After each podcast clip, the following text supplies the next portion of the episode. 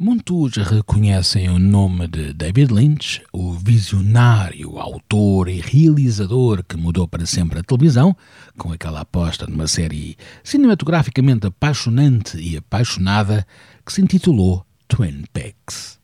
Talvez poucos reconheçam o nome de Mark Frost, mas este grande título, essa tripe óptica e ótica, tem também a sua assinatura. Portanto, Lynch sem Frost, não chegaria a lado nenhum. E de ver à net.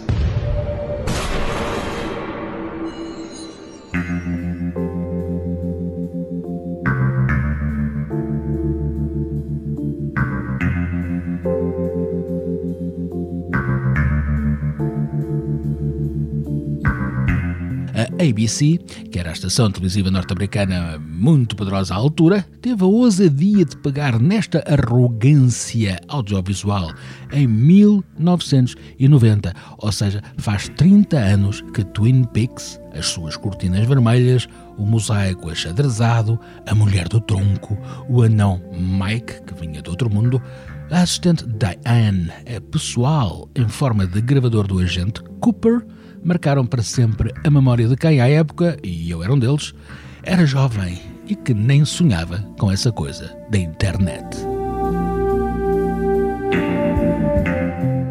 Lynch é reconhecido como realizador, mas também é um artista visual. Ainda é músico e faz também strips animados, uma banda desenhada com textos muito irreverentes. E de ver à net.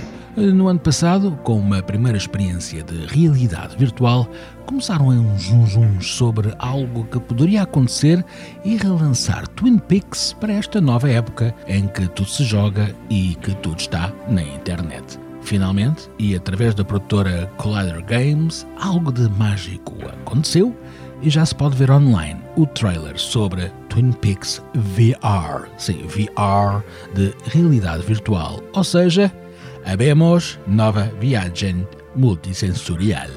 Não sei se ficou bem, mas agora já está gravado. O jogo Twin Peaks VR, sob a alçada criativa do seu principal mestre, está assente na lógica dos escape rooms, ou seja, ambientes com puzzles e questões que têm de ser solucionadas para podermos passar ao próximo nível. E de ver à net.